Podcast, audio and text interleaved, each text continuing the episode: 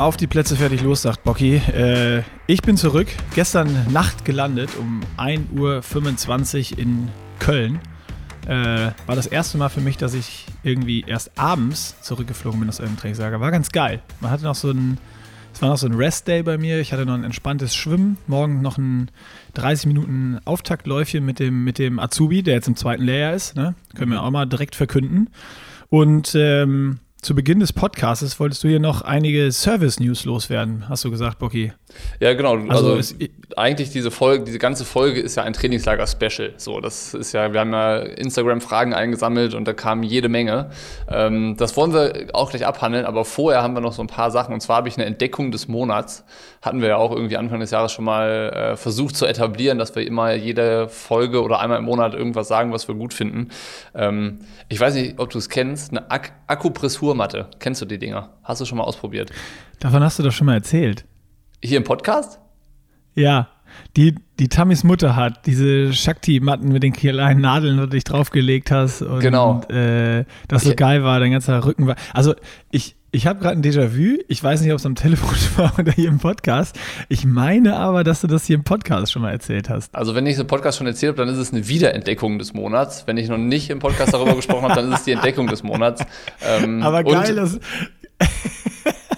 ich feiere das gerade hart, dass du das gerade für dich entdeckt hast. Mir aber schon mal erzählt hast, dass du das schon mal entdeckt hast und das ist so geil. Also du hast es beim letzten Mal richtig hart abgefeiert, das weiß ich noch. Ja, und jetzt ist es halt so, weil ähm, ich wollte das anbringen, weil wir uns äh, das zu Weihnachten geschenkt haben oder wir schenken uns das zu Weihnachten, so eine, so eine richtige, also das war, es, es gibt da ja Unterschiede, es gibt halt irgendwie auch so Discounter-Akupressurmatten, billige und dann gibt es auch so, so fortgeschrittene, die dann irgendwie tatsächlich unterschiedlich viele Nadelspitzen haben und so, die sind halt, die sind halt irgendwie, die werden immer krasser dann auf jeden Fall. Und ähm, ah. ich hatte das halt letzte Woche wieder angefangen und ähm, wollte halt sagen, irgendwie, dass das tatsächlich eine Sache ist, äh, wenn man noch irgendwie ein Last-Minute Weihnachtsgeschenk braucht. So eine Akupressurmatte ist richtig geil. Also, keine Ahnung, wir haben keine Empfehlung, was für eine. Einfach generell kann man ja googeln, da findet man auch, wird man fündig in jeder Preisklasse. Ähm, das, ich finde das richtig geil. Für den Rücken total entspannt. Ähm, ich bin mir nicht sicher, ob ich es im Podcast erzählt habe, weil wir haben uns mal ausführlich hier im Allgäu drüber unterhalten, als der Dominik äh, Berchtold auch dabei war, der Fotograf. Vielleicht hast du deswegen die Assoziation im Kopf, weil wir uns da ziemlich ausführlich drüber sein, ja. unterhalten ich, haben. Ich habe ja gesagt, ich ich, ich würde mich da, ich würde jetzt keine Hand ins Feuer legen, dass es im Podcast war, aber ich würde sagen, äh, du hast jetzt schon mal als Empfehlung gegeben, beschreib doch nochmal so, was geht da ab, wenn man sich darauf legt. Das hast du letztes Mal, also ob es im Podcast war oder nicht, dann haben wir es nur doppelt, aber vielleicht haben wir auch Hörer und Hörerinnen, die, die es noch nicht gehört haben, die Story. Was, was bringt das, was macht das mit einem? Und ich habe es so ein bisschen noch im Kopf, wie lebhaft und geil du das beschrieben hast. Das, also ich würde das gerne nochmal hören. Ich weiß nicht, ob ich das nochmal so hinkriege, weil für mich ist es ja nicht, nichts Neues mehr jetzt. Also es ist immer am, am, im ersten Moment mit tierisch vielen Schmerzen verbunden. Es ist halt echt extrem unangenehm, im ersten Moment sich da drauf zu legen, weil es halt ähm, einfach nur wehtut. Der ganze Rücken tut also so, ja, sind wie Nadeln, die in deinen, in deinen Rücken gehen. Es tut höllisch weh und äh, ich konnte mich beim ersten Mal gar nicht richtig drauf ablegen. So, also das war echt, ich bin, der ganze Körper hat angefangen zu schwitzen und ich war komplett verspannt. Äh, hatte nicht das Gefühl, dass das irgendwie äh, eine positive Wirkung hätte. Aber wenn du dann einmal, weiß ich nicht, zwei Minuten oder so drauf liegst, dann merkst du so richtig, wie so die ganze Spannung aus dem Körper rausgeht und du so wie so ein, wie so ein nasser Flatschen auf dem Boden immer breiter auseinander fließt. Also du schmilzt so richtig dahin, das ist echt krass. Und ähm, ich lag, glaube ich, am Anfang so drei, vier Minuten da drauf, hatte dann genug und mittlerweile mache ich halt so zehn, zwölf Minuten. Ich weiß gar nicht, ob das richtig ist. Ich weiß nicht, wie lange man das machen sollte. Ähm, aber ist auf jeden Fall richtig gut. Also, so wie gesagt, ich weiß jetzt nicht, ob das äh, die Beschreibung war, die du wirklich hören wolltest. Ähm, weil, wie gesagt, es ist so, ich habe mich daran gewöhnt. Also, ich habe mich an dieses Wohlfühlen auf der Akupressurmatte äh, gewöhnt. Es ist. Ähm, äh, also es, es, war nicht ganz so euphorisch wie beim letzten Mal, aber es ging in die Richtung. Also vor allen Dingen das Geile fand ich, wo du erzählt hast, dass dich draufgelegt hast, erstmal verspannt und dann richtig angefangen hast zu schwitzen überall. Wirklich, das war echt krass. Also da werden, ich glaube, alle möglichen Rezeptoren, die irgendwie im Körper drin stecken, werden auf jeden Fall einmal aktiviert durch, die, durch das Ding. Genau, nee, das war das eine, was ich loswerden wollte. Ähm, und dann noch zwei andere Punkte. Ähm, Project, Adams, Anti-Doping, NADA. Das sind die Stichworte, die äh, als nächstes auf der Agenda hier stehen, weil auch einer wissen wollte, ob wir denn jetzt schon im Adams äh, drin sind. Adams, kann man ja kurz erklären, ist so das, das Meldesystem für die Athleten, die im, äh, NADA-Anti-Doping-Kontrollsystem drin sind. Und ähm, Tatsache, die ähm, Benachrichtigung kam Anfang des Monats per E-Mail, ne, dass wir jetzt irgendwie drin sind. Wir haben zwar nach wie vor unsere Profilizenz nicht von der DTU, äh, weil wir ja immer noch die, äh, die Untersuchung die, noch fehlt. Genau, aber wir sind ähm, jetzt im Adams drin, in dem Anti-Doping-Kontrollsystem der NADA und äh, haben unterschiedliche Kadereinstufungen. Das äh, ja, können wir richtig was erklären. Das, das ist ja auch interessant. Das Geile ist, äh, ähm, als die E-Mail kam, hat die natürlich auch unser Azubi bekommen, Fred Funk, und hat mich direkt gefragt: Ey, habt ihr die jetzt auch gekriegt? Was bist du? Bist, bist du? Bist du ATP oder äh, NTP oder äh, was RTP? Gibt's noch? NT, NTP oder ATP, genau. Und dann habe ich geguckt, ATP, und dann meinte er: Oh, fuck, du Drecksack, du hast so ein Glück. Ich bin das, äh, nee, ist jetzt, glaube ich, das zweite Jahr. NTP, was ist Bocky? Was hat Bocky? ähm, und da musste ich dich direkt, äh, dir direkt schreiben. Und da kam raus, wahrscheinlich, weil du schon mal Profi warst, äh, oder warum auch immer, darüber können wir noch fachsimpeln, dass ich die Lully-Variante habe. Also ich muss nur angeben, so eine grobe Wochenstruktur, wenn ich irgendwie, wo, be, wo bin ich schwimmen, wo bin ich äh, immer zu Hause eigentlich oder wo ist mein, mein Hauptwohnsitz ähm, und die, die Hauptwettkämpfe, also meine Saisonhöhepunkte, an denen ich starte. Und natürlich eben komplett Kontaktadresse, E-Mail-Adresse, Telefonnummer, auf der ich immer zu erreichen bin, äh, etc. pp. Und das war's für mich eigentlich schon. Mhm. Das ist, Und bei äh, dir sieht das Ganze also ein bisschen anders aus. Ja, Funky und ich haben äh, den NTP erwischt. Das ist ähm, so, dass da, da gehörst du in die Stufe, dass du in, im Adams quartalsmäßig angeben musst, jeden Tag, wo du bist und was du machst. Also ähm, wo übernachtest du, deine Trainingsorte, also zumindest mal die, wo du weißt, dass die immer wieder da sind. Ich meine, wenn du jetzt Fahrrad fahren gehst, dann musst du jetzt nicht eintragen, ich bin von 12 bis 14 Uhr Fahrrad fahren, so detailliert ist es dann nicht, aber zumindest mal, wo hältst du dich auf und wo, wirst, wo gehst du schwimmen und soll ich sagen, ja, du hast eine Frage. Aber du hast ja eine Stunde am Tag, die du angeben musst, wo du garantiert an der Adresse bist, die du angegeben hast. Richtig. Also die, wo die meisten dann irgendwie sechs bis sieben oder keine Ahnung, sowas. Genau, bei mir, ich habe 20 bis 21 Uhr angegeben. Das ist so das 60 Minuten Zeitfenster, wo ich quasi, wo, wo ich garantiere, an der Adresse zu sein, die da hinterlegt ist. Also an meinem Übernachtungsort ja. in dem Fall. Und ähm, ja. dann aber halt auch, wenn du ein Wochenende weg bist, wenn du bei Trainingslagern bist, wenn du mal woanders übernachtest, du musst halt wirklich jeden, jeden Tag da eintragen. So, das ist ja erstmal das ist erstmal der Aufwand, der dahinter steckt. Das musst du jedes Quartal machen und immer dann entsprechend einsenden. So, schön und gut. Aber das, erstmal ist das, das, das erste Abenteuer ist, sich bei Adams in diesem System einzuloggen. Also diese Einlog-Website, die ist wirklich aus dem vorletzten Jahrhundert. Das ist so krass. die ist so stein, steinalt. Und das ist, äh, das, allein das ist ein Erlebnis. Das ist richtige Sportgeschichte, die man da erlebt, wenn man sich da einwählt. Ähm, extrem langsam, unfassbar lange Ladedauer hat das Ding, bis man da mal quasi drin ist und alles anfangen kann zu hinterlegen. Ähm, extrem komplex, also es, es, hat jetzt nichts von irgendwie intuitiver Bedienung, wo du ganz einfach weißt, was du wo wie angibst und einpflegst und so, sondern ähm, ich habe, glaube ich, bis ich die erste erste Übernachtungsadresse eingetragen hatte, äh, hat es locker 25 Minuten gedauert, bis ich das gerafft hatte, wie das funktioniert. Fuck my life. So, es war, es war echt wie. Aber das Schöne ist ja, es gibt eine App mittlerweile. Also, also die App, äh, die gibt's aber, habe ich auch schon gehört. Die gibt's aber noch nicht so lange. Also ich war ja vor vor drei Jahren war ich auch schon in, im Adams drin und hatte auch NTP und musste das so machen. Ähm, da gab es die App noch nicht. Die, die ist jetzt neu. Und ähm, die App öffnet sich aber nicht. Also. ich, oh Mann, ich wollte die ganze Zeit gerade, sorry, ich wollte die ganze Zeit schon reinschreien, äh, weil ich auch so, weil ich so witzig finde, dass es diese App gibt. Und Funky meint auch, hier, guck mal, ich zeig dir jetzt, wie gut die funktioniert. Holt sein Handy raus, drückt drauf und was passiert? Genau nichts. Genau. Und bei dir genau das Gleiche. Ja. Das hattest du ja dann auch nee, ich gesagt. Hatte, ich hatte ihn dann Herrlich. gefragt, ob ich mir die runterladen soll, ob sich das lohnt. Und dann hat er mir nur so ein äh, Screen-Video von sich geschickt, wo er genau das auch gemacht hatte, wo dann, wo er dann irgendwie die App anwählt und dann, weiß ich nicht, 45 Sekunden lang einfach nur so ein Startbildschirm kommt und, und halt nichts weiter passiert. Also ich kann so zur äh, Funktionalität dieser NADA Adams App nichts sagen, weil sie, weil sie Anscheinend kann das keiner.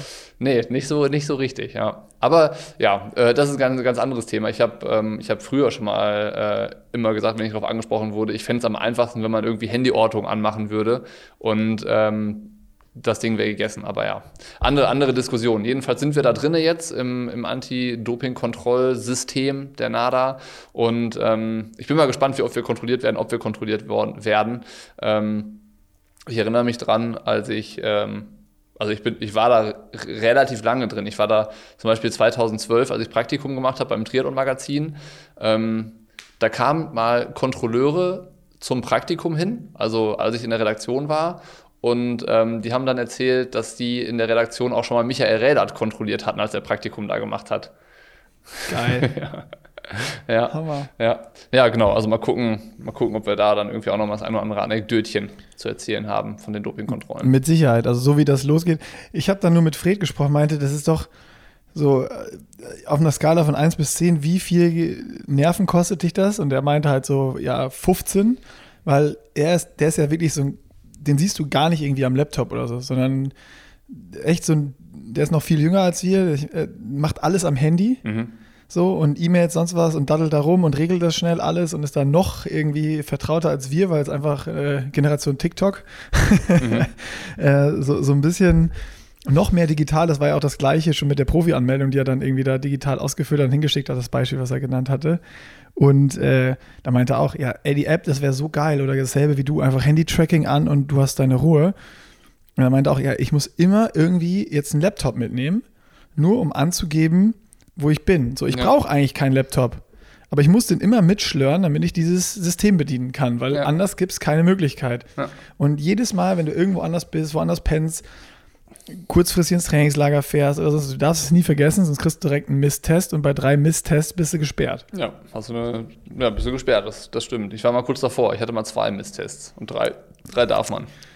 Uiuiuiui. Das, äh, sind die dann gelöscht oder die hast du jetzt wieder zwei Misstests? Ich glaube, die verjähren, wenn du lass mich nicht lügen, zwölf Monate oder 24 Monate keinen Misstest hast, dann äh, verfallen die sozusagen. Und okay. ähm, ich war ja jetzt dann äh, drei Jahre nicht da drin. Also, wobei, nee, doch, 2019, 2020 und 2021 war ich nicht äh, da drin. Das heißt, ja. es müsste auf. Aber auf verjähr, verjähren, die, verjähren die nur, wenn du drin bleibst oder auch wenn du rausgehst?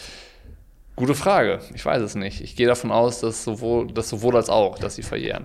Ich kann es mal rausfinden. Okay. Ja, mein, gehen wir mal davon aus, du bist, du bist clean. Ich bin, ich sollte clean sein wieder, ja. Genau, das dazu. Und ähm, ja, dann hat, äh, dann bevor wir jetzt endlich anfangen, über das Trainingslager zu sprechen und die ganzen Fragen zu klären, noch eine, äh, eine News aus der Szene.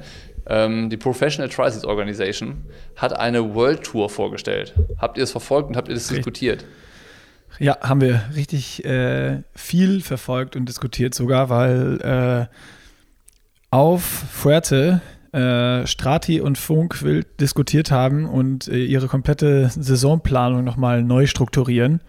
Äh, ich glaube, äh, Strati weniger als Funk, aber ich meine, da gibt es jetzt zwei Rennen in Nordamerika und Kanada mit einer Million Dollar Preisgeld mit 100.000 für einen Sieg. Also sprich, wenn du da irgendwo startest, lohnt sich richtig. Und ich glaube, lass mich jetzt lügen, gefährliches Halbwissen, aber wenn du 40. wirst, kriegst du noch 2000 Dollar äh, äh, Preisgeld. Das heißt, irgendwie die Reisekosten sind schon mal safe äh, wieder drin, wenn du nicht jetzt gerade fünf Sterne und First Class dahin buchst. Ähm, und ja, der hat gesagt, das ist, das ist jetzt super spannend, was da passiert, weil das sind jetzt zwei Rennen und angekündigt sind ja, glaube ich, dann fünf. Jetzt sind es schon drei. Also einmal Collins Cup, dann Nordamerika und Kanada mit jeweils eine Million Dollar Preisgeld. Der Collins Cup hat sogar ähm, 1,5 Millionen. Oh, das haben wir gar nicht gesehen. Krass. Ja, ja Wahnsinn. Und dann gibt es ja noch ähm, den Jahresendbonus mit 2 Millionen Dollar für die PTO. Genau. Ja. Den, den gibt es noch on top. Und was ich ganz spannend fand, ähm, was dann so ein bisschen war, weil äh, Strati ja so ein bisschen überlegt hat, was macht er, wann wechselt man mal auf Langdistanz und sowas. Und wo, wo Fred dann meinte, ja, pff, boah, Hawaii irgendwie schon, aber ist die Frage, wenn die das so durchziehen mit fünf Sachen, wie, wie äh, wichtig wird Hawaii und Ironman in Zukunft? Also, wenn du überlegst, es gibt fünf Rennen plus irgendwie Collins Cup mit so viel Preisgeld ähm, wo, wo, und noch ein Jahresbonus irgendwie am Ende, wo starten die Profis dann wirklich? Und wenn es da eine geile Coverage gibt und äh, was die PTO gemacht hat bis jetzt mit, mit Live-Übertragungen und etc. pp, ist es ja ist es ja deutlich besser gewesen als alles, was Ironman irgendwie hingestellt hat bisher. Und eine Mitteldistanz ist natürlich zuschauerfreundlich äh, oder zuschauerfreundlich her als ein Ironman. Also das ist irgendwie, ja, auch gefühlt bei den Profis wird gerade diskutiert, in welche Richtung geht das Ganze. Aber ähm, ist, hängt das nicht davon ab, was du, verändert sich. was du machen willst? Also wenn, ich meine, wenn du jetzt äh, eine Langdistanz machen willst, dann ist ja egal, was die PTO für eine Tour macht, weil das ist ja keine Langdistanz. Ja, na klar, aber die Frage ist ja, Langdistanz war ja immer das Ding, das prestigeträchtigste Rennen war Ironman Hawaii, da konntest du am meisten Geld verdienen. Und wenn du das gewonnen hast, gab es viel Preisgeld und du konntest dich danach gut vermarkten und hast gut Sponsoren gefunden. Aber wenn die PTO das jetzt komplett umkrempelt, dass du auf der Mitteldistanz mehr Geld verdienen kannst und wenn die Rennen weiter so gut gecovert sind, bekommst du ja auch für deine Sponsoren viel mehr TV-Time äh, und viel mehr Aufmerksamkeit. Dann ist ja die Frage, shiftet sich das vielleicht? Das, das kann sein, ja. Die Vermarktbarkeit. Das heißt, wird, die, wird vielleicht, Frage, wird vielleicht die Langdistanz in Zukunft im Triathlon irrelevanter, als die aktuell ist? Für eben diese Athleten Mittel- und Langdistanz, die sich selber vermarkten, was außerhalb von Verbänden und ITU und Super League ist. Ja, okay. Ja, das, das ist natürlich eine interessante Frage, was natürlich allgemeiner zu beantworten ist, als das, ob äh, ein Athlet Langdistanz machen möchte oder nicht. So.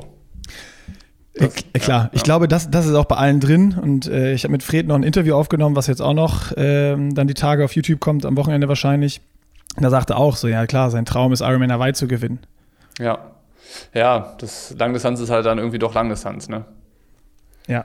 Auch, auch wenn es nicht so ultra spannend. ist. Ja. ja, spannend ist es auf jeden Fall. Ja, genau. Also da, da, das ist so wirklich das, was, was, also da hat jetzt auch keiner irgendwie eine, eine, Antwort schon gehabt, aber das ist halt das, was dann teilweise auch unter den Athleten diskutiert wurde, was ich dann mitbekommen habe auf Fuerte, äh, wenn ich jetzt hier mal aus dem Nähkästchen plaudern äh, soll.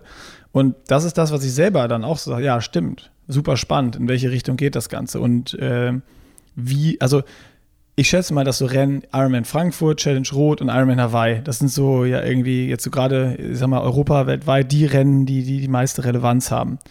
Ähm, die werden wahrscheinlich jetzt nicht irgendwie, irgendwie hinten wegfallen, aber wie viel Relevanz haben dann noch Ironman Hamburg und sonst was oder so, so kleinere Rennen, die, die jetzt irgendwie gefühlt schon so ein bisschen rumkrebsen und immer nur so die, die halbe Aufmerksamkeit wie die drei großen Rennen bekommen oder Ironman Klagenfurt oder ich weiß es nicht. Die Frage ist, äh, also jetzt kann man es ganz weit spinnen. Die Frage ist halt, braucht Ironman überhaupt die Profis? Weil die Rennen sind so oder so ausverkauft. Also die Rennen krebsen ja nicht rum äh, im Sinne von, die sind nicht ausgebucht oder so, sondern vielleicht im Sinne von medialer Aufmerksamkeit oder so dem, dem Interesse an der, der Öffentlichkeit, so weil einfach weniger Profis da starten ich, und so, ne? Ja, genau. Ich hatte jetzt rein vom, vom Profisport geredet. Ja, ja, ja. Ja, das, ist, das, das stimmt natürlich. Ich meine, da gibt es halt irgendwie eine Handvoll Langdistanzrennen, die noch interessant sind. Der Rest ist halt irgendwie echt äh, egal, so ein bisschen. Ja, ja finde ich ultra spannend. Aber ja, haben wir mitbekommen und äh, da, als die News rauskam, wurde sofort äh, bei den Jungs das Buch aufgeschlagen, bei den Jungs und Mädels und Saisonplanung geschaut. Das heißt, und eventuell umgebucht. Alle Deutschen starten da. Ich weiß es nicht. Also ich, ich, ich, ich vermute mal, dass wir sehr viele an der Startlinie sehen werden. Schauen wir mal. Ich glaube, äh, heute hat die PTO gepostet, dass auf jeden Fall Jan Frodeno bei den Rennen startet. War abzusehen, oder? Ja, ich, ich, bei, bei dem blickt man eh nicht mehr durch, was die, was die Saisonplanung angeht. Also äh, ist ja schön, dass er bei Rennen überhaupt noch startet, die er nicht selbst veranstaltet. Das, kann man, das ist ja schon mal was. Von daher äh, können wir uns darauf freuen, wenn er sich überhaupt mal wieder der Konkurrenz stellt. Ja, das stimmt. St. Ja, George hoffentlich auch. Das wird dann das nächste. Aber gut, haben wir das auch abgehakt. Äh, ich würde sagen, langes, langes äh, Vorabgeplänkel. Gehen wir kurz in die Werbung. Nick, Weihnachten und Stress. Wie passt das zusammen? Hervorragend, oder? Ich glaube, ganz vielen Leuten äh, schlackern jetzt die Ohren. Äh, vor allen Dingen denen, die, die so wie ich sind, dass ähm, das ein oder andere Geschenk auch noch am 24. morgens besorgt werden muss. Ja, dann drücken wir mal die Daumen, dass das gut geht. Weil äh, Stress, kann ich dir sagen, ähm, steht auch im Zusammenhang mit deiner Leistungsfähigkeit im Ausdauersport. Ähm, und da solltest du dich mal mit dem neuen Blog von Lena befassen, der Rookie-Reporterin bei uns. Ähm, wie beeinflusst Stress die Ausdauerleistung? Ist echt ein interessanter Artikel geworden ähm, und läuft ein bisschen daraus, äh, darauf hinaus, äh, welche Rolle auch Mikronährstoffe und Mineralstoffe da spielen können und wie die das Ganze ähm, ja, mit beeinflussen. Also dann unter anderem Folsäure, Vitamin B, Homocystein und so, also was es da nicht alles gibt. Ähm, den Blog verlinken wir auf jeden Fall, also Mikronährstoffe und Co., wie beeinflusst Stress die Ausdauerleistung und ist auch wieder ein Blog, der zusammen mit unserem Partner Athletic Greens entstanden ist, mit der äh, Luciana, der Ernährungsexpertin von AG1. Ähm, das heißt, da natürlich dann am Ende auch wieder der Hinweis, wenn ihr Bock habt, euch da gut zu versorgen und vor allen Dingen einfach jeden Tag das zu bekommen, was ihr braucht, dann ähm, sei euch AG1 von Aesthetic Greens ans Herz gelegt. Ähm, auch auf unserer Website alle Informationen, die ihr dazu benötigt, was das eigentlich ist für ein Produkt und was genau drinsteckt, lest ihr da. Und auf aestheticgreens.com slash pushinglimits bekommt ihr das Abo inklusive Jahresvorrat Vitamin D-Tropfen und fünf Travel Packs und ähm, habt da auch die Möglichkeit, das mal zu testen mit der 60 Tage Geld zurück Garantie auf eure erste Bestellung. Das heißt, äh, richtig viel schief laufen oder falsch machen könnt ihr da nicht. Und ähm, checkt das mal aus, ist alles verlinkt. Und dann würde ich jetzt sagen, Nick, wenn du keine Fragen mehr hast, dann machen wir weiter mit dem Podcast. Keine Frage mehr, aber jetzt, äh, wo ich das von dir gehört habe, knall ich mir schnell nochmal einen Shaker AG1 rein und ähm, dann geht's weiter mit dem Podcast. So, dann sind wir angekommen, Nick. Trainingslager-Special, Trainingslager QA, wie auch immer man das nennt. Also ich habe es äh, mal so jetzt aufbereitet. So, es gab ein paar allgemeine Fragen, es gab ein paar Fragen, äh, die jetzt dein Trainingslager auf Fuerteventura betreffen und dann gab es noch so ein paar Fragen, die sich dann äh, so ein bisschen an uns beide ähm, Schrägstrich an das Project gerichtet haben. Ähm, und ich würde sagen, wir arbeiten uns von der Breite in die Spitze. Also wir fangen mal mit den allgemeinen Fragen an. Ähm, und da war das, die erste Frage, wann ist der ideale Zeitpunkt für einen Hobbysportler, um ins Trainingslager zu fahren? Ich würde mal voraussetzen, dass es darum geht, so als Hobbysportler nehme ich mir ein, ein Trainingslager vor, 10 bis 14 Tage. Was würdest du sagen, wann ist der ideale Zeitpunkt dafür? Ähm, ich würde sagen, das hängt von zwei Faktoren ab. Einmal äh, Faktor, was ist dein Hauptziel und wann findet das statt? Also ist es eines der großen Rennen, Ironman Frankfurt Challenge Rot, ähm, was im Juni, Juli ist, dann macht sicherlich keinen Sinn, im November oder Dezember schon ins Trainingslager zu fahren, sondern dann würde ich eher März, April vorschlagen, weil man da nochmal einen großen Umfangsblock legen kann. Und äh, ich meine, ich habe es jetzt wieder live miterlebt. Wenn man nicht selber kochen muss, wenn man im Hotel ist, ähm, fällt das Training und mehr Trainingsstunden dann doch deutlich leichter als zu Hause, wo du noch andere Dinge organisieren musst. Ähm, und wenn es ein Ironman Südafrika ist oder Ironman Lanzarote, der schon im Mai stattfindet, dann dementsprechend natürlich äh, früher. Also meine Empfehlung wäre da, dass man einfach schaut, okay, auch mit dem Trainer absprechen und gucken, wie, wie geht es natürlich persönlich, aber so schauen, dass es zum, zum Ziel passt. Also man und, kann über den äh, Daumen gerechnet drei Monate vor dem Hauptrennen. Das, genau, das wäre so meine, meine Empfehlung. Jetzt hast du eine andere. Nö, ich würde auch sagen, so drei Monate vorher nochmal so einen, dann umfangreichen Block irgendwie als Basis zu legen für dann die wettkampfspezifische Vorbereitung macht dann auf jeden Fall am meisten Sinn. Ähm, so, ich meine. Ja. Genau, plus, was, was bei mir jetzt, das war der erste Punkt und was der zweite Punkt ist, den ich jetzt auch wieder äh, krass gemerkt habe, ist so, das Ding, es liegt auch irgendwie individuell an der Motivation. Also, ähm, wenn du weißt, ab November wird es hier dunkel und grau und du hast irgendwann keinen Bock mehr zu trainieren und weißt von dir selber, boah, irgendwann im Februar habe ich einen Durchhänger, wenn es hier nur Rolle fahren und äh, irgendwie Scheißwetter ist, dann kann es vielleicht auch Sinn machen, vielleicht, obwohl der Ironman erst im Sommer ist, ein bisschen spät oder früher ins Trainingslager zu fahren und mal in die Sonne zu gehen und wieder ein bisschen Energie zu tanken und äh, Motivation zu tanken auch. Also würde sagen, es gibt einen trainingstechnischen sinnvollen Zeitpunkt und es gibt einen ähm, aus einem sinnvollen Zeitpunkt aus äh, Perspektive der Motivation. Das ist doch gut, dann kann jeder für sich genau. selber entscheiden. Ja. Wie sehen die Kosten für ein Trainingslager aus? Ich würde auch sagen, irgendwie Beispiel zwei Wochen. Das ist ja so der, der Klassiker, Trainingslager zwei Wochen.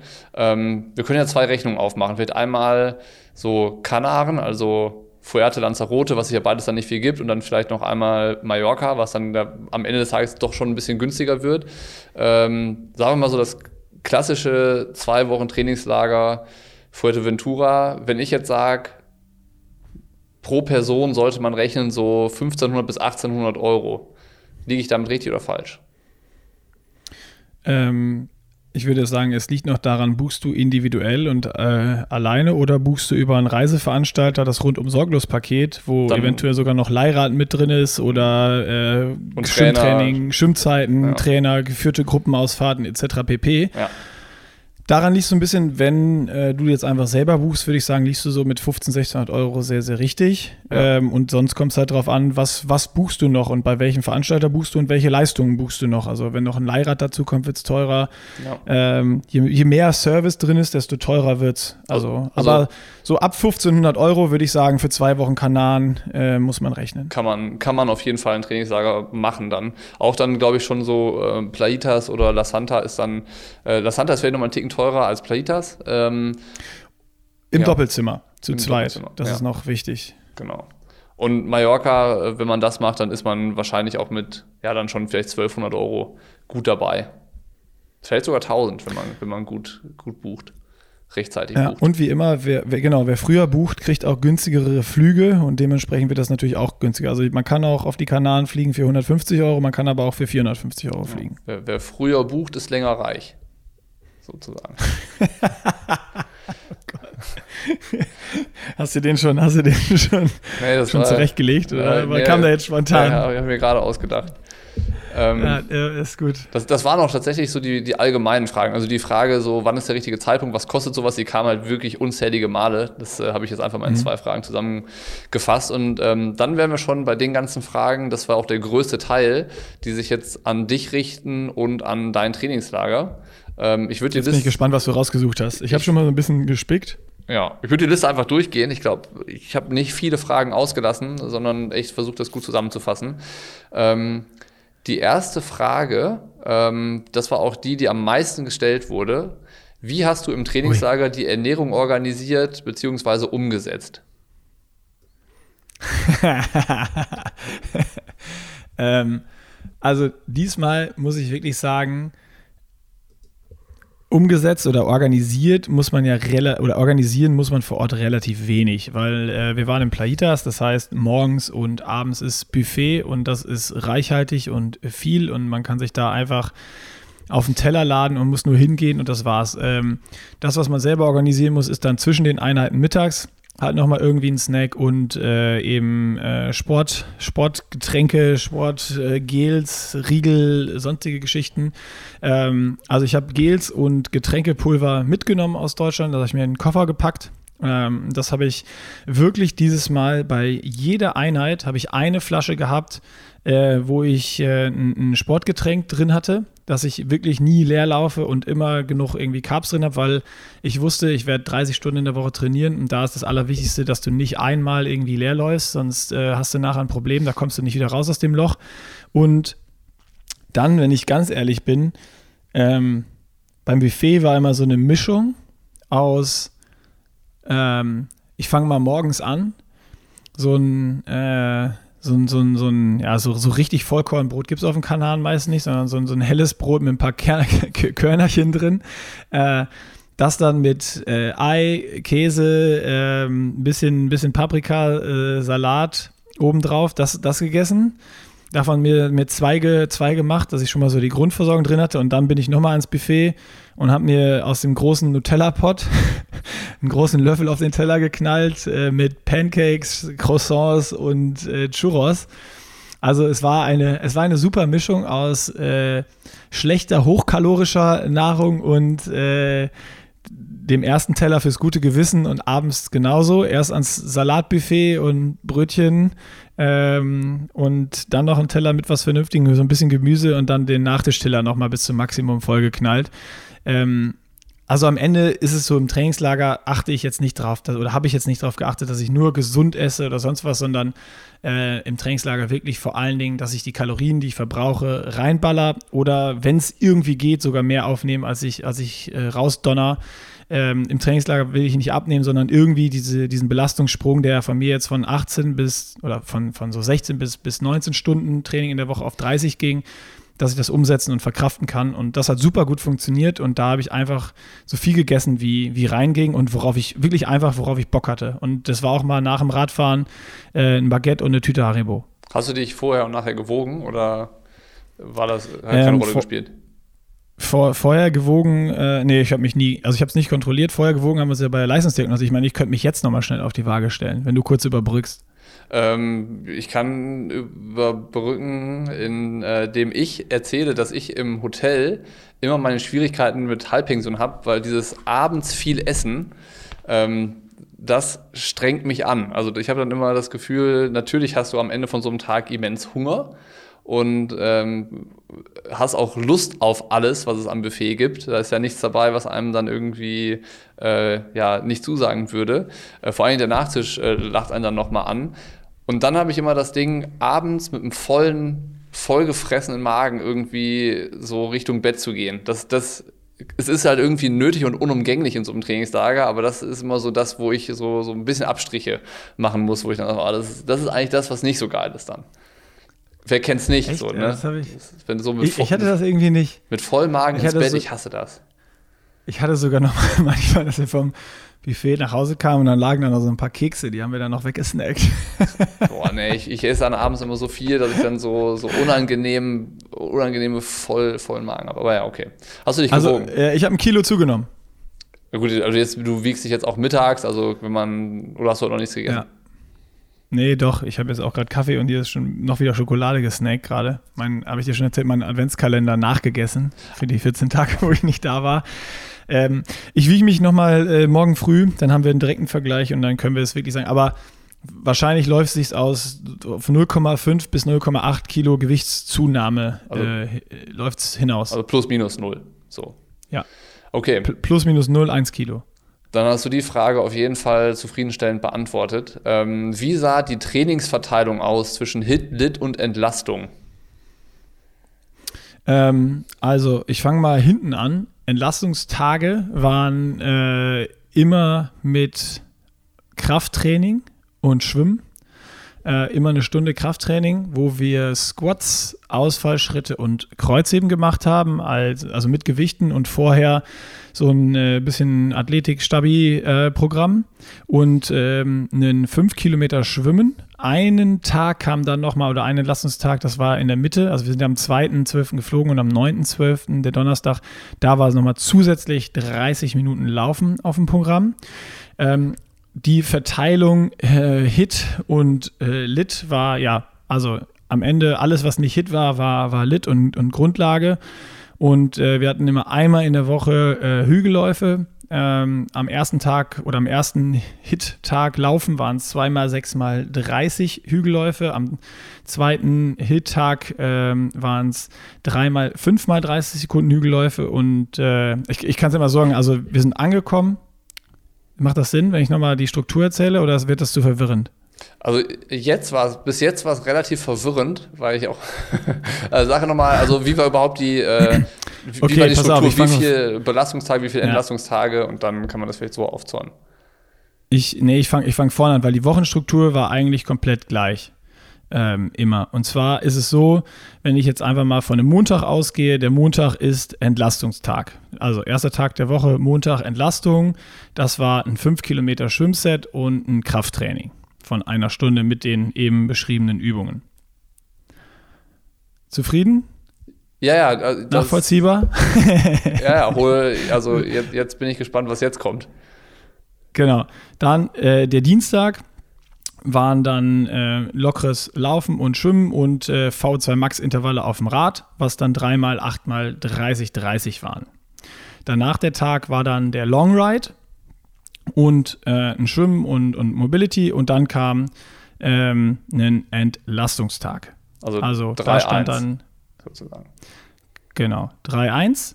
Ähm, da kam der Entlastungstag wieder mit 5 Kilometer Schwimmen und Krafttraining. Dann kam ein kompletter Grundlagen- oder Lit-Tag, wie man, wie man sagen kann. Und ähm, ja, so ein bisschen diese Lit-Einheiten waren dann manchmal noch gespitzt, äh, gespickt mit so kleinen Sachen. Das kennt ja, glaube ich, auch jeder mittlerweile dass dann der, der, ähm, äh, das Radfahren war mit acht Sprints, äh, nee, mit zehn, zehn mal acht Sekunden Sprints, ähm, alle, alle fünf Minuten. Und beim Laufen waren am Ende noch fünf mal 100 äh, Steigerungslauf dran. Also sprich, nach dem Ruhetag erstmal wieder so ein Grundlagentag mit so einem bisschen klar, äh, kleinen Spielereien wie ein Steigerungslauf oder ein paar Sprints auf dem Rad. Und dann kam beim zweiten Tag wieder die Hit-Einheit, dieses Mal nicht beim Radfahren, sondern beim Laufen. Das waren dann die Hügelläufe, beim ersten Mal zweimal sechsmal 30 Sekunden, beim zweiten Mal dreimal fünfmal 30 Sekunden und danach kam dann wieder der Long Ride. Also. Und dann wieder Entlastung. Der Long Ride nach den, also der Hit-Tag mit Hügelläufen und Long Ride war ein Tag. Nee, das war der Tag danach, der Long Ride. Also hast du 3, 1, also, 3, pass 1 auf, trainiert. Wir, nee, ja, wir sind ja so ein bisschen in der Mitte der Woche angekommen. Das heißt, das musste ja so ein bisschen ähm, umgestellt werden. Wir haben immer ein 3-1-2-1 gemacht. Okay. Gut, dann. Äh also, das ist eigentlich, eigentlich immer, immer gleich gewesen vom Aufbau. Ich sage jetzt mal, wir fangen an mit dem Entlastungstag. Danach kommt erstmal so ein Lit-Tag mit ein bisschen Spielereien wie Steigerungsläufen oder Sprints. Danach kommt der Hit-Tag. Und dann kam Long Ride, Entlastung und dann wieder ein Tag, um reinzukommen, wieder ein Hit-Tag und dann wieder Entlastung sozusagen. Okay.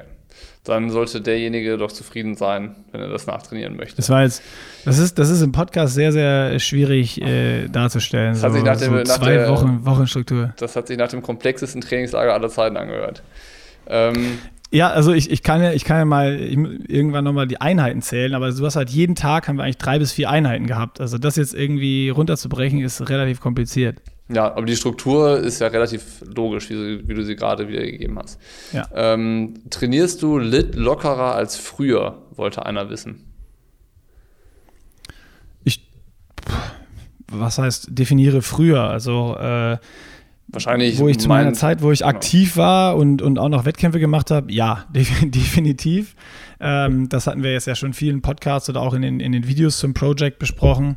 Ähm, da bewege ich mich wirklich in den Bereichen, die wir ausgeworfen bekommen bei der, bei der Leistungsdiagnostik. Ähm, dann eben aktuell ähm, auf dem Rad zwischen 190 und 230 Watt im, im Grundlagenbereich. Ähm, und beim, beim Laufen relativ pulsgesteuert, irgendwas zwischen äh, 115 und 125 im äh, Lit-Bereich. Ist allerdings, muss ich sagen, auf Fuerteventura deutlich schwieriger als äh, hier zu Hause in Köln oder als es auch sogar im Allgäu war, weil hier kommt A, Berge dazu beim Laufen oder auf Fuerteventura kommt Berge dazu beim Laufen sowie beim Radfahren und dieser unsägliche Wind, der ähm, die ganze Zeit da ist. Also sprich in eine Richtung krasser Gegenwind und in die andere Richtung, da wird es dann einfacher, äh, fährst du wieder mit Rückenwind nach Hause. Aber da ist man äh, zwangsläufig äh, auch zwischendurch mal manchmal über den Bereichen. Da muss man dann aber einfach ruhig bleiben und dann die Rückenwindpassage dann halt einfach ein bisschen lockerer wieder mit nach Hause nehmen. Okay, alles klar. Ähm, nächste Frage, die kam, ähm, ging nochmal Richtung Gruppentraining. Äh, hast du immer in der Gruppe trainiert oder auch mal alleine? Immer in der Gruppe. Immer in der Gruppe. Also ja, das war auch ja so ein bisschen die Besonderheit, weil natürlich so viele äh, Athleten von, von Nils dann auch da waren und äh, der das entsprechend steuern konnte, was so zusammenpasste von, von Leistungen und äh, Einheiten und äh, das hat unfassbar motiviert. Also ich habe ja bis jetzt in Köln alle Einheiten eigentlich alleine gemacht, bis auf das vielleicht mal Johann irgendwo mal mitgelaufen ist oder wir im Allgäu die eine Woche zusammen hatten. Ich glaube, bei dir geht es da ähnlich, bis auf Schwimmen, wo du da im Verein bist. Ähm, aber ich habe ja selbst das Schwimmen alleine gemacht hier und das war jetzt irgendwie nochmal so ein richtig krasser Motivationsboost. Es hat super gut funktioniert, in der Gruppe zu trainieren und ähm, ja, die Zeit ist so, so, so schnell vorbeigegangen, dass das, das war echt krass und richtig Spaß gemacht. Ja, wenn man dazu nochmal mehr hören will, kann man sich ja die Folge von letzter Woche mit Nils nochmal anhören. Da hatten wir das Training in der Gruppe ja ausführlich besprochen. Ähm, Genau. Trainingslager, ähm, oh, jetzt habe ich den Faden verloren hier bei der Frage. Hier, hattest du im Trainingslager Physio oder Massage? Ja. Okay. Wie oft war, also an den, wahrscheinlich an den Entlastungstagen? Äh, nee, immer so, wie es- reingepasst hat. Ähm, und ich habe zusätzlich bei den Entlastungstagen ähm, oder immer, wenn wir nochmal so ein bisschen äh, Mobility und, und Kraft gemacht haben und ich habe gemerkt, oder die Wade ist ein bisschen zu, habe ich auch immer nochmal mir da die äh, Rollen genommen im Gym, im Plaitas und habe da auch nochmal so ein bisschen die, die Waden und äh, Oberschenkel und sonst was ausgerollt. Wie, wie oft hattest du jetzt dann in zwei Wochen äh, Physio, Zweimal. Massage? Zweimal, okay. Ähm, Direkt die nächste Frage, die sich daran anschließt. Äh, gab es körperliche Zipperlein?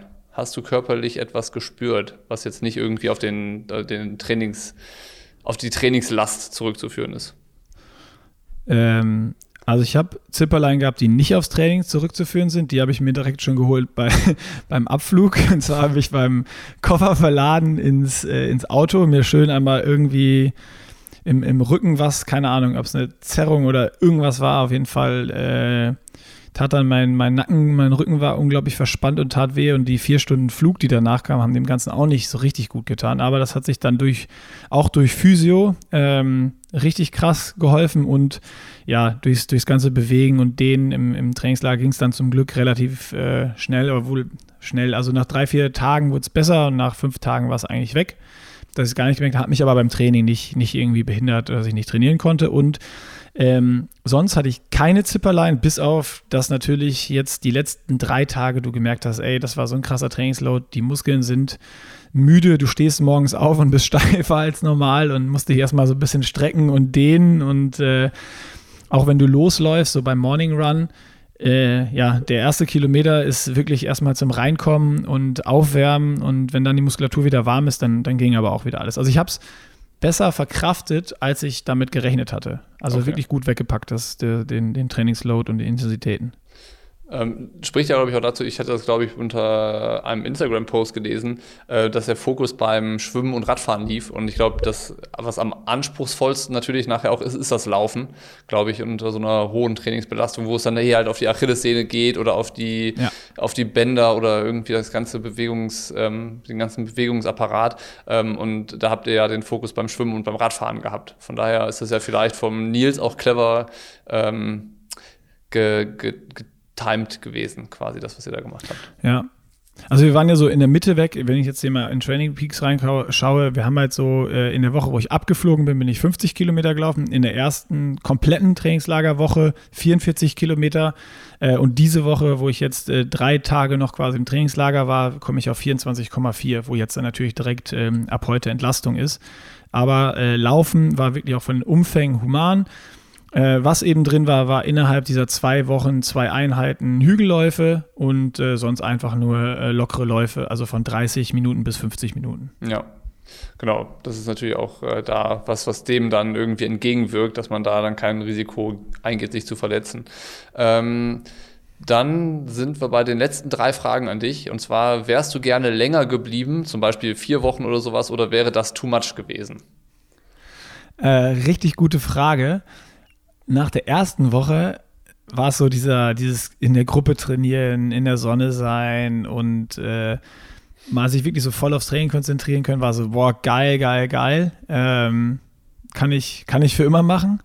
Äh, jetzt nach zwei Wochen muss ich sagen, so, pff, ja, entweder hätte ich dann jetzt mal wirklich zwei, drei Tage da richtig, richtig rausnehmen müssen aber du bist halt dann einfach müde und auf den Kanaren, gerade auf Fuerte, auch jede Straße mit dem Rad einmal gefahren. Mhm. Ähm, das Resort hast du jeden Tag gesehen und da ist ja drumherum auch nicht viel. Ich meine, wer, wer da Gar war, kennt das ist so im Nirgendwo, da ist so eine kleine Stadt mit ein paar, paar Häusern, wo aber auch, auch nichts los ist. Ähm, also ich würde jetzt sagen, zwei Wochen, 14 Tage waren absolut perfekt und äh, ich hätte jetzt auch nicht irgendwie noch drei Tage länger bleiben, also es wäre kein Problem gewesen, aber ich hätte jetzt auch nicht länger bleiben müssen. Also es war wirklich so, jetzt mit dem letzten Tag, wo ich sage, so, ja, passt jetzt auch, reicht. Ja. Das ist doch, ist doch die passende Antwort. Wahrscheinlich hätte man auch, wenn man vier Wochen da geblieben wäre, ähm, die ersten zwei Wochen natürlich anders trainiert. Ne, dann, dann guckt der Trainer ja nicht, was mache ich jetzt bestmöglich aus zwei Wochen, sondern was machen wir bestmöglich aus vier Wochen. Dann äh, ist natürlich die Struktur und die äh, Last auch nochmal eine andere. Von daher ist. Äh, ja, ich finde ich finde es auch spannend, das nochmal zu, also auch da vielleicht nochmal mit so einem, mit so einem, entweder mit eigenen Erfahrungen, Erfahrungen oder auch mit so einem Sportpsychologen oder sowas ranzugehen, weil ich glaube, das hat auch ganz viel damit zu tun, mit so einer Einstellung. Wie gehst du ran? Das ist ja genauso, wenn du, wenn du weißt, heute nur 30 Minuten laufen, dann ist 30 Minuten, ist so nach 20 Minuten guckst du auf die Uhr und sagst, ah ja, ja, noch 10, ja, passt mhm. schon, irgendwie ist, ist nicht lang. Wenn du aber weißt, ich muss heute zwei Stunden laufen, dann sind die ersten 30 Minuten so schnell vorbei, weil das irgendwie so eine, so eine Kopfsache ist. Du weißt ja, ich laufe heute lange irgendwie. Und wenn du ins Trainingslager fliegst und weißt, du bist vier Wochen da, dann bist du, glaube ich, auch mental bist du anders drin und so. Eben. Ich glaube, das hat ganz ja. viel damit zu tun auch. Ja, denke ich auch. Man weiß ja, worauf man sich einlässt. Von daher bist du ja irgendwie ganz anders eingestellt. Ähm, vorletzte Frage an dich. Was bringt dir als Profi ein Trainingslager außer Spaß? Ähm, also ich habe jetzt nochmal gemerkt, ich habe ja auch wirklich, oder wir haben, wir haben beide äh, diskutiert, okay, was macht jetzt Sinn? Und es war jetzt ja auch spannend, dass du nicht im Trainingslager warst. Ähm, ich kann einfach jetzt sagen, für, für, für einen Profi, wenn du das wirklich, oder wenn ich mich daran versuche, in die Lage zu setzen eines Profis, der das jedes Jahr macht, ist, glaube ich, so ein Trainingslager unerlässlich. Ähm, dass du auch mal aus deinen Strukturen rauskommst, dass du mal mit anderen Leuten trainierst, dass du, wenn es jetzt hier kalt und grau ist, ähm, alleine wenn du aus dem Flieger steigst und das Klima ist anders und geil und du weißt, ich kann jetzt zwei Wochen äh, kurz kurz fahren und laufen, ähm, ist es A, unfassbar motivierend, macht unfassbar viel Spaß, ähm, die Zeit vergeht super schnell und äh, du trainierst viel, viel, viel sauberer und, und, und besser. Ähm, für die Mobility-Sachen gehst du in den Kraftraum, da sind irgendwie alle Gerätschaften, die du brauchst. Das Stabi-Training wird nicht mal irgendwie so zwischen zwei Calls geschoben oder sonst was, sondern man ist halt wirklich, wenn ich jetzt aus meinem äh, Fokus sage oder aus, aus meiner äh, Sichtweise, ist es so, du bist halt da fürs Training und dann ziehst du A, mehr Training durch und auch diese, diese Session gerade vor, Nachbereitung und sowas, machst du einfach, das, das, die Qualität ist einfach höher. Okay, dann ist also der, die Antwort auf die Frage ist eigentlich die Qualität, äh, eine Qualitätssteigerung.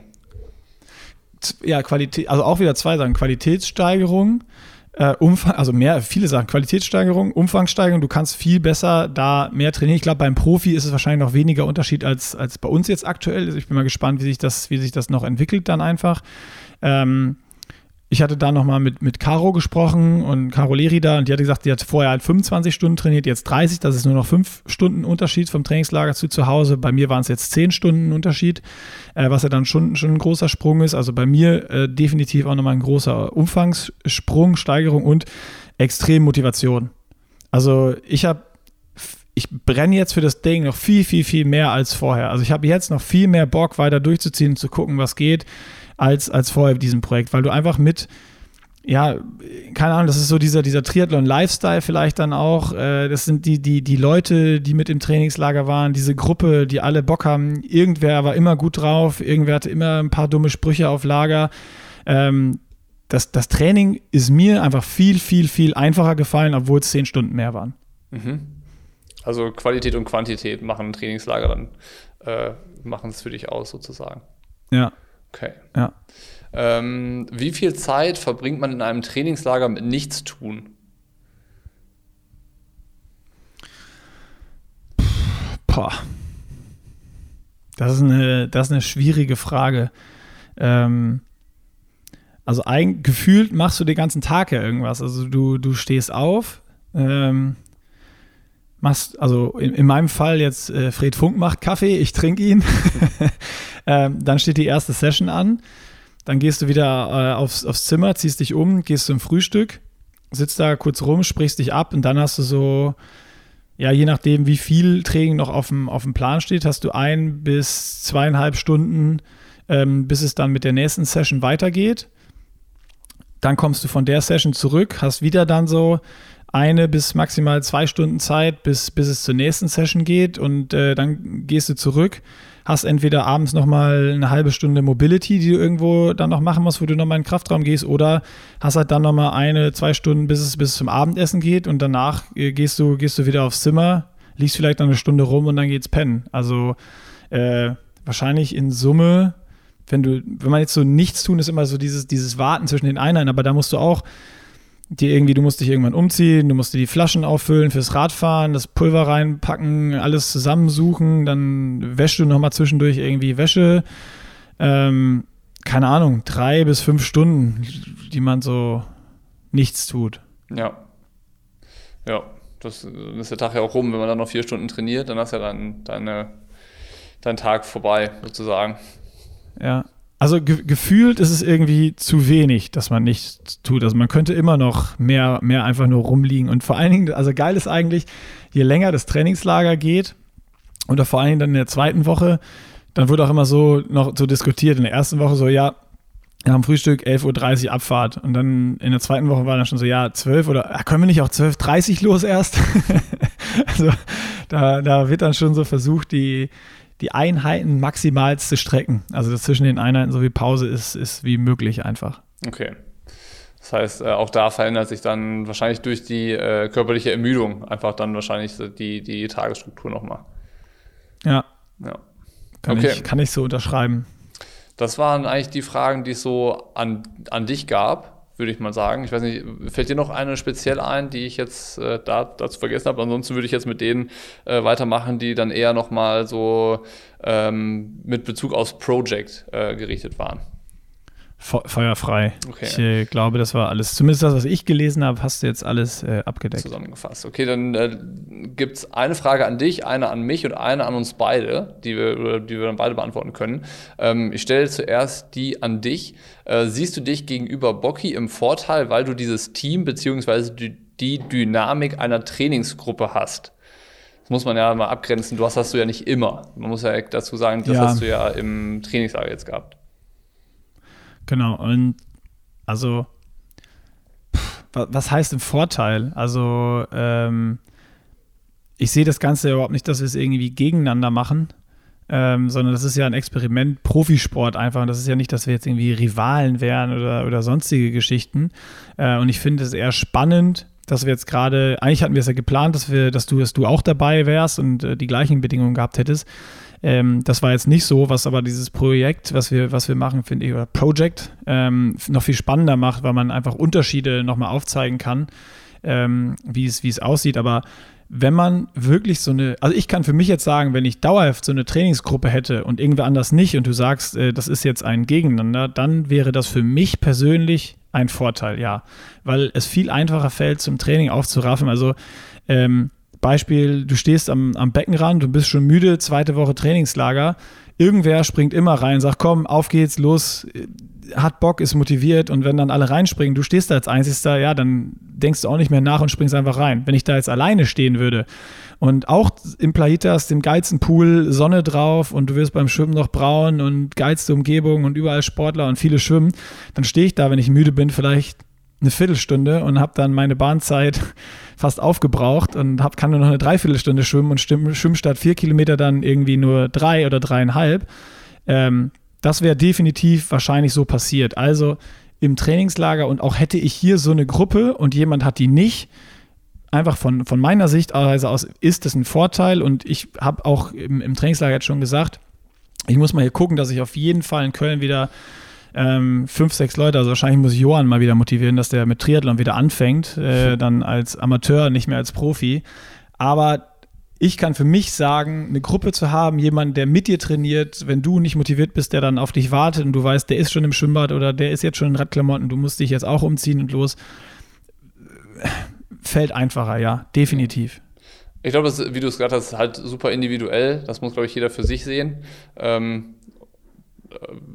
ist, ja, wie, wie du sagst, äh, kann, kann ein Vorteil sein, wenn man, äh, ich meine, du kommst vom Schwimmen, ne? Schwimmen ist ja auch irgendwie Mannschaftssport. Du bist ja nie, selten geht ein Schwimmer alleine zum Training, sondern du hast da immer deine Gruppe, immer wieder nie. die gleichen Leute, immer den gleichen Trainer am Beckenrand. Äh, und das, das ist ja. natürlich auch irgendwie so, dass einen das dann prägt und du genau weißt, was sind die Vorteile davon und, äh, und so. Ähm, ich würde die Frage anders beantworten, so, ne, das hatten wir auch schon das Thema, dass ich so jetzt, ich brauche das Gruppending nicht so. Ich mag es eigentlich so, wenn ich mich nicht verabreden muss und absprechen muss und solche Sachen, so wenn ich meine komplette Freiheit eigentlich habe, um den Tag selbst durchzuziehen. Ähm, auch so, wie ich mich dann halt gerade fühle. Also, dass ich dann nicht das, also so, mich würde eine Gruppe auch unter Druck setzen, so im, im, im Training, im, im, so wie auch immer. Stimmt. Das, das, das ist so, so dann meine Perspektive, aber was ja genau das widerspiegelt, was du gesagt hast, ist halt total unterschiedlich. Äh, kann man, glaube ich, nicht allgemein sagen. Genau. Und was ja, du ja auch. Ja. Äh, nee, schieß los. Ja, sorry, sorry. Äh, nur, nur kurz als Ergänzung noch. Ähm, bei dem einen oder anderen, äh, bei, also war jetzt bei mir im Trainingslager bei einem äh, ähm, Morning Run, so 50 Minuten, da war ich zum Beispiel auch froh, dass äh, dass Caro dann auch mit dabei war, weil bei einem äh, Lauf sind die Jungs dann ein bisschen schneller losgelaufen und das, da ich, ich hätte da mitlaufen können, aber die Beine waren halt ein bisschen dick und ich habe halt gedacht, boah, oh, nee, ey, komm, warum jetzt 4,45 und nicht, nicht 5? Und äh, dann hat Caro die einfach laufen lassen und ich habe dann gedacht, ah, geil, ich schließe mich bei Caro an. Das ist, das ist jetzt hier genau meine Pace und das war auch genau richtig. Also, ähm, ja, da hast du definitiv recht. Es kann natürlich auch irgendwie einen unter Druck setzen, weil wenn du dann denkst, du musst da jetzt mitlaufen und läufst dann eigentlich schneller, als du sollst und als du dich gerade fühlst, äh, dann ist das definitiv auch nicht, äh, bringt dich das auch nicht voran und ist das definitiv auch nicht produktiv. Und äh, ich glaube, in solchen Situationen ist es dann auch, wäre es für mich auch besser, alleine zu trainieren. Also wahrscheinlich ist es bei mir wirklich am Ende des Tages die Mischung, die es ausmacht. Die Mischung macht's. Ähm, dann die Frage, die, die war an, an mich. Äh, wie fühlt sich Bocky, äh, wenn er von deinen Mega-Leistungen hört? Ähm, muss man, glaube ich, muss man, glaube ich, abgrenzen. Also ohne, ohne das beurteilen zu wollen, ich glaube, es gibt noch keine Mega-Leistungen. So, oder? Nee. Es ist halt alles so. Ich wollte gerade fragen, welche Mega-Leistung? Ja, also von Also jetzt 30 Stunden zu trainieren, ist ja jetzt keine, keine Mega-Leistung. Das hast du, also wenn, wenn das jetzt bei dir im Trainingsplan steht und deine Bedingungen das zulassen, kannst du auch 30 Stunden trainieren. Das ist überhaupt gar kein Problem. Genau, also von daher ist die Frage so ein bisschen zu übergehen, weil da äh, regen sich keine. Ich formuliere sie mal um, äh, weil, weil mich das selber interessiert. Also was ist, wie ist das jetzt für dich wirklich, wenn du das ganz ehrlich beantwortest? Ähm, ich meine, du bist jetzt auch im Boot, machst auch das Project und wie ist so, wenn du jetzt siehst, dass ich jetzt auf Fuerteventura war, geilste Bedingungen habe, Wetter passt, bei dir ist so irgendwie Schnee, du kommst zum Schwimmtraining nicht aus der Ausfahrt ohne Schneefräse raus ähm, und kannst halt auch nicht so trainieren gerade, wie, wie du gerne äh, willst. Ist es so, dass du dann das versuchst so auszublenden oder ist dann schon so, dass man manchmal denkt, ah oh, fuck, ey, ich wäre auch gern da? Ist eine interessante Frage und ähm, tatsächlich bin ich ähm, auf die Antwort gekommen, weil ich, weil ich mich damit auch auseinandergesetzt habe. Also ich habe mir überlegt, wie finde ich das jetzt eigentlich, dass ich jetzt hier im Allgäu sitze und es schneit und so. Ähm, und also entweder rede ich es mir ein oder ich sehe es halt tatsächlich so. Aber wenn ich das jetzt, das ist ja so ein bisschen der Vergleich zwischen dem, was du machst und was ich mache, dann ähm, würde ich, da, dann rede ich mir das selber so ein, als würde ich jetzt gerade den härteren Weg gehen. Ne? Also ich äh, habe dann, ich bin zu Hause, ich habe nicht die optimalen Bedingungen, so dieses, äh, da, also ich vergleiche uns jetzt nicht miteinander, aber wenn ich die Situation miteinander vergleiche, dann sage ich einfach so, Trainingslagersituation unter der Sonne, im, im Hotel mit Verpflegung und äh, allen, allen Bedingungen vor der Haustür oder dem zu Hause sein, äh, einkaufen zu gehen, zu kochen ähm, und irgendwie die Trainingsstruktur von vor der Haustür zu nutzen, ähm, dann bin ich mir natürlich schon bewusst, dass ein Trainingslager viel mehr Potenzial bietet, halt Dinge richtig machen zu können. So das, was man sich halt darunter vorstellt. Jetzt bin ich aber hier zu Hause und äh, gucke halt, dass ich jetzt zum Beispiel diese Woche 18 Stunden trainiere. Und das ist wahrscheinlich ähm, die, die beste Trainingswoche, die ich jetzt seit einem halben Jahr gemacht habe, die jetzt äh, hier gerade passiert. Ähm, und das zusätzlich bei scheiß Bedingungen. So, weißt du, so ich habe halt das Gefühl, ich, ich ziehe halt gerade durch. So, ich habe halt so dieses Gefühl. Also mir fällt alles andere als leicht, aber ich bin irgendwie konsequent, ich bin, ich bin zuverlässig, was den Trainingsplan angeht und ähm, bin da halt voll hinterher und ähm, so, ich habe ich hab halt das Gefühl, das prägt mich irgendwie. So, weißt du? So, so würde ich sagen. Ich äh, ich verspüre keinen Nachteil dem gegenüber, dass ich jetzt nicht im Trainingslager war. Ähm, und von daher ist, ist glaube ich, so, ähm, das sage ich jetzt, vielleicht sage ich, wenn wir drei Monate später drüber sprechen, nochmal so, sage ich das nochmal ganz anders und sage dann, ey, das wäre voll gut gewesen, wenn ich im Dezember im Trainingslager gewesen wäre. Ähm, jetzt gerade ist das kein Abbruch für mich. So. Ich finde es voll äh, spannend eigentlich, was du gerade gesagt hast, äh, ganz am Anfang. Und zwar der, du gehst den härteren Weg. Ähm, und das habe ich irgendwie so auch im Trainingslager jetzt voll gefühlt. Also es war, ich ich konnte voll viel trainieren, aber es hat sich nicht so angefühlt, als wäre das jetzt irgendwie schwierig oder anstrengend, sondern es hat einfach nur ultra Bock gemacht und war eigentlich relativ einfach. Und dann ist ja jetzt die Frage, wenn du es trotzdem jetzt durchziehst und eine deiner geilsten Trainingswochen äh, sogar hast, wahrscheinlich dann auch mit, mit Intensitäten und, und krassen geilen Einheiten, ähm, dann ist so die, die Frage eher vielleicht einfach mal, was du jetzt schätzt, so langfristig gesehen, kann man so einen Status langfristig auch aufrechterhalten, dass du so, was du gerade, du hast ja gerade gesagt, du grindest gerade und ziehst durch und das ist alles andere als einfach. Ist das über einen langen Zeitraum motivationstechnisch aufrechtzuerhalten oder wird es da schwierig? Weil Hintergrund jetzt einfach bei mir, ich hatte jetzt vor dem Trainingslager ein paar Wochen so, wenn dann mal eine harte Session einstand und irgendwie es war Kackwetter oder es war früh oder äh, ich, war, ich war auf der Rolle, da war bei mir so, ich habe die absolviert, es hat sich gut angefühlt, das war dann geil, dass ich durchgezogen habe, aber dann war auch so, ach, ist auch geil, dass ich das nicht mein Leben lang machen muss, sondern nur bis rot. Mhm. Und jetzt ist so, dieses Trainingslager ist alles gefühlt wieder so, ja, pf, geil. Einfach überhaupt keine Probleme, super easy und voll die Motivation, jetzt noch härter und mehr und geiler zu trainieren. Mhm. Ähm, ja, also die, die Frage war ja, ob ich glaube, dass ich das motivationstechnisch durchhalte über einen längeren Zeitraum, oder? War das jetzt die Frage?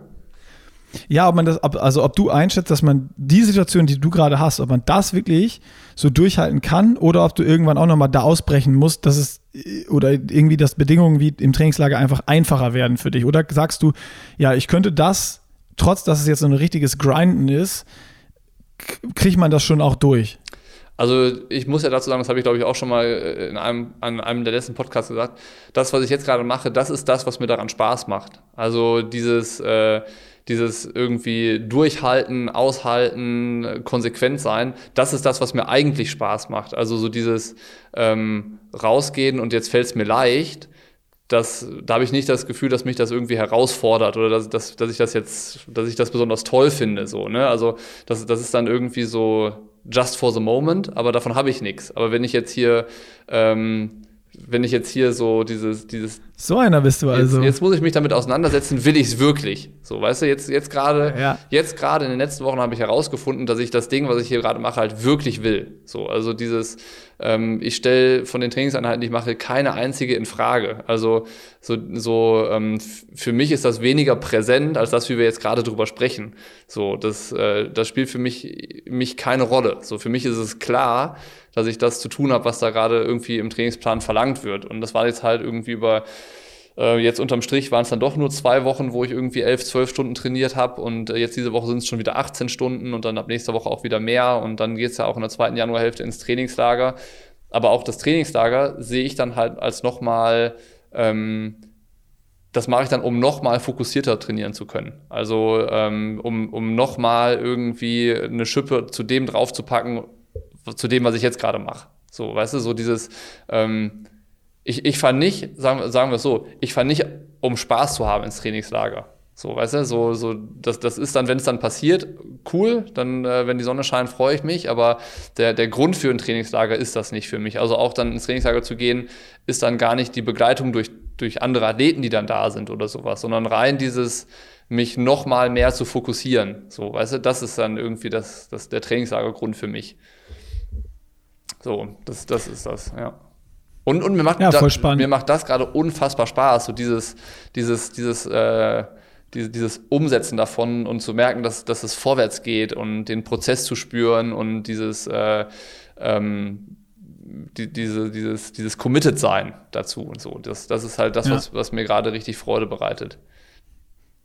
Finde ich äh, super spannend, weil es halt gerade so unterschiedlich ist. Ich meine, ich bin auch ins Trainingslager geflogen mit genau dem Hintergrund, ey, jetzt mal wirklich einen, einen richtig soliden Block setzen, 30 Stunden trainieren, fokussiert arbeiten, äh, sich da einen einschenken.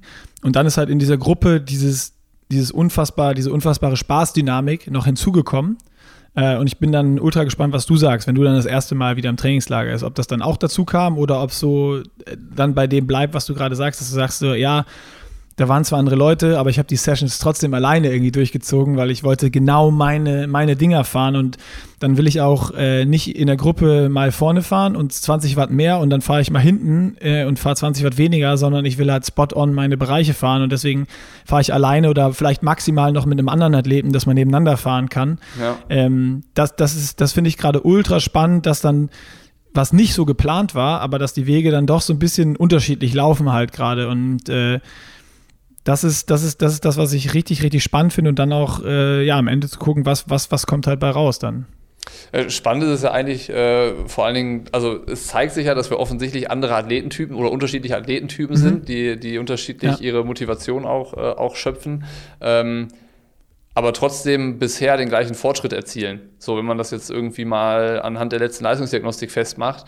Ähm, das ist ja auch das Ding. Es gibt nicht den einen Weg, dahin irgendwie das Beste aus sich rauszuholen. Ne? Ich glaube, das Wichtigste ist einfach, dass man selber für sich rausfindet, was ist das, was ich, was ich brauche, um, um gut zu performen. Ähm, wenn, wenn du jetzt für dich dein Rezept gefunden hast, ist es ja mega gut. genauso geht es dann aber darum, dass ich mein Rezept finde. So, und äh, das ist halt super individuell.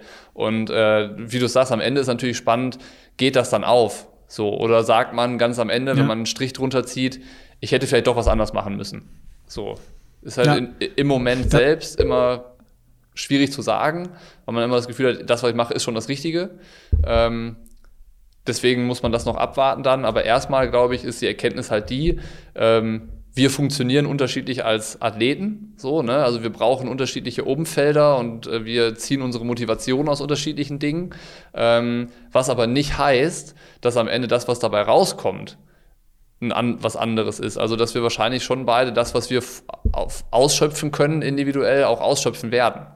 So, das wäre mal meine Vermutung. Ja, auch genau das beantwortet ja eigentlich auch super viele Sachen, die so ähm, in, in vielen Fragen immer mal rankommen. So, es ist ja ganz oft jetzt gar nicht in dem unmittelbaren Trainingslager Fragen, die jetzt an uns gestellt worden sind, aber dieses so, was muss ich trainieren, wie viel muss ich trainieren, wie muss ich trainieren und äh, das zeigt ja gerade, was du beschrieben hast, total gut, dass halt Menschen anders sind, dass Athleten anders sind und auch andere Sachen brauchen und aus anderen Sachen Motivation ziehen. Und dass am Ende man kann immer eine Aussage treffen, wie das für einen selber ist. Und wenn das dann, wenn andere da was, was, was rausnehmen können, ist es total geil, aber jeder muss irgendwie in sich selber hineinhören und auch einfach mal vielleicht mutig sein und Dinge ausprobieren also ist ein Training oder ein Trainingslager in der Gruppe was oder vielleicht auch mal zu sagen, äh, ich grinde jetzt mal alleine für mich und ziehe das für mich durch und, und dann schaue ich am Ende, was funktioniert für mich am besten, was macht mir am meisten Spaß, wo kriege ich die oder wo, was bringen mir die meisten Fortschritte, worauf habe ich am meisten Bock und nur so findet man wirklich heraus, äh, was, was einen langfristig besser macht und nicht auf andere zu hören, ähm, die irgendwas erreicht haben vielleicht schon mal, aber das ist immer der Weg von anderen. Ja.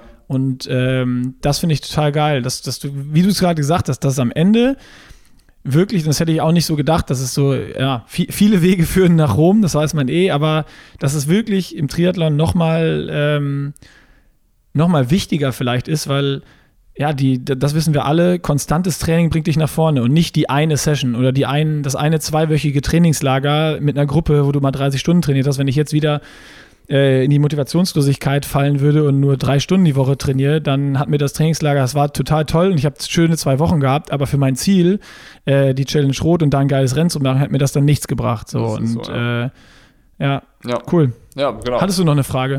Ja, die äh, ist dann wieder, jetzt hat nichts mit Trainingslagern zu tun, aber die war trotzdem, fand ich die interessant. Ähm, ist aber auch jetzt gut, um den Podcast abzuschließen. Äh, wie geht ihr mit dem Gedanken um, dass das Project ein Ende hat? Das ist eine interessante Frage. Boah, ja. Richtig interessante Frage und ähm, ich habe es ja jetzt im Verlauf des Podcasts schon so zweimal gesagt, also vorm Trainingslager, also ich, ich sage jetzt einfach mal aus meiner Warte hier, äh, vorm Trainingslager, was bei mir so, wo ich alleine gegrindet habe, das Wetter scheiße war und ich hatte auch oft mal Sessions, wo ich sagte, boah, ich habe eigentlich keinen Bock, aber gut, ich ziehe es durch, weil, weil ich muss jetzt ähm, und, und fürs Project, um, um da gut abzuschneiden. Und dann habe ich auch gesagt, boah, ich bin aber auch super happy, dass ich das, das, das, dass es bis rot ist und dann ist das Ding durch. Und dann habe ich auch wieder Bock auf andere Sachen.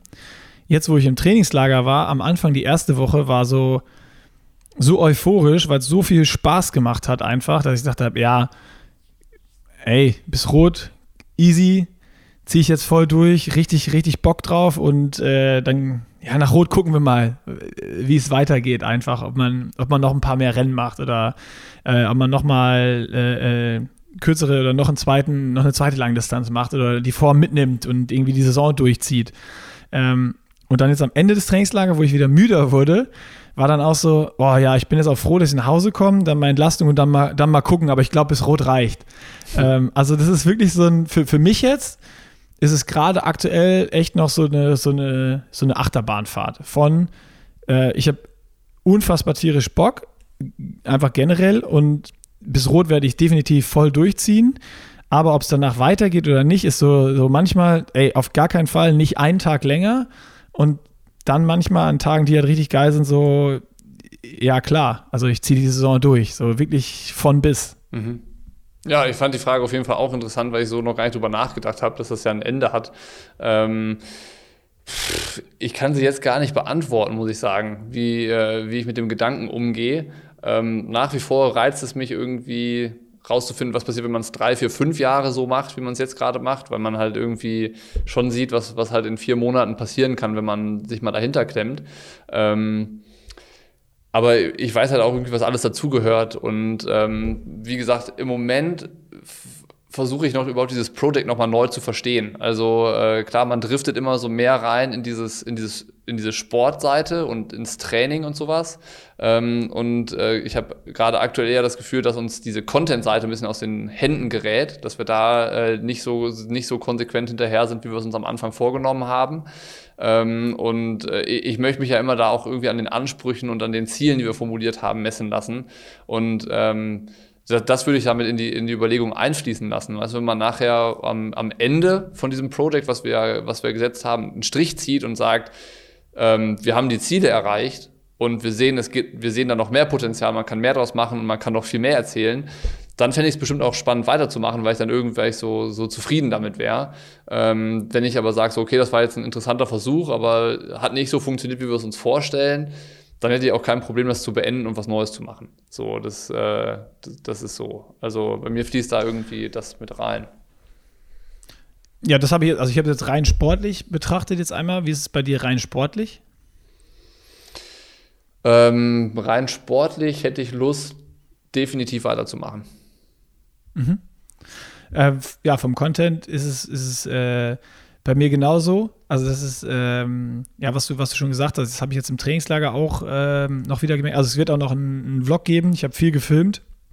Ähm, und es ist halt einfach dann, wenn du so viel trainierst, ähm, musst du fast schon irgendwie wen dabei haben, der dich, der dich begleitet die ganze Zeit, wenn du alles zeigen willst oder wenn du wirklich die, die geilsten Momente ähm, zeigen willst, weil genau in den Momenten hast du dann nämlich keine Kamera mit oder bist selber im Becken beim Schwimmen äh, und kannst, kannst es nicht selber irgendwie filmen, weil, weil nichts zur Hand ist gerade. Und äh, das ist, das ist wirklich so ein, so, ein, so, ein, so ein Struggle, den man hat, wenn man alle Kanäle bedienen will. Irgendwie Podcast machen will, Instagram, man braucht Bilder, ähm, YouTube, man muss was filmen, dann will man Insta-Stories noch machen jeden Tag. Äh, das, das ist wirklich schwierig und auch für uns so ein Ding. Ähm, wo wir jetzt definitiv uns äh, äh, immer noch, noch weiter reinfuchsen müssen wieder. Und ich habe jetzt im, im, Trainingslager so ein bisschen vlogmäßig wieder mehr gefilmt. Äh, da können ja auch dann, wenn ihr hier nicht nur den Podcast hört, sondern die anderen Sachen auch konsumiert, äh, gerne dann mal, mal Feedback geben, äh, dann, wenn der, wenn der Vlog kommt äh, nächste Woche, ähm, wie euch das gefällt, was ihr da sehen wollt. Ist es, ist es so, wie wir es bis jetzt produziert haben, dass wir so ein bisschen das mit Interview machen, Insights geben oder ist es vielleicht einfach auch wieder mehr so dieser, dieser Vlog-Style, die Kamera draufhalten, wenn wir selber können? Ähm, das ist so, so eine Geschichte, die mich auch noch super interessiert. Also was, was interessiert euch als Konsumenten, also die Leute, die jetzt hier zuhören oder unseren Content äh, konsumieren, so, welche Inhalte und welche Sachen interessiert, interessiert euch am, am meisten? Weil äh, das sehe ich definitiv aktuell noch wie du. Ja. Ja, genau. Dann hätten wir, glaube ich, äh, das, den Großteil aller Fragen beantwortet im, im Trainingslager Triathlon Gelaber Special QA und ähm, können eigentlich tatsächlich, tatsächlich jetzt einen Strich drunter machen nach einer Stunde 15.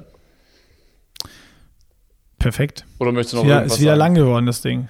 Nee, ich, äh, ich hoffe nur, die Leute haben die Wochenstruktur verstanden. Das war ein bisschen wirr, aber das, naja, war, das war wirr. Ja. passiert, passiert. Okay, dann ähm, Judy, dann machen wir nächste Woche wahrscheinlich das letzte Triathlon-Gelaber des Jahres, oder? Zu Weihnachten am 24. würde ich sagen, Okay. da, damit schließen wir das Jahr ab und ähm, dann, worüber reden wir dann? Über Training oder was wir an Weihnachten essen? Wir können nächste Woche darüber reden, was wir an Silvester machen. Oh, gute Idee.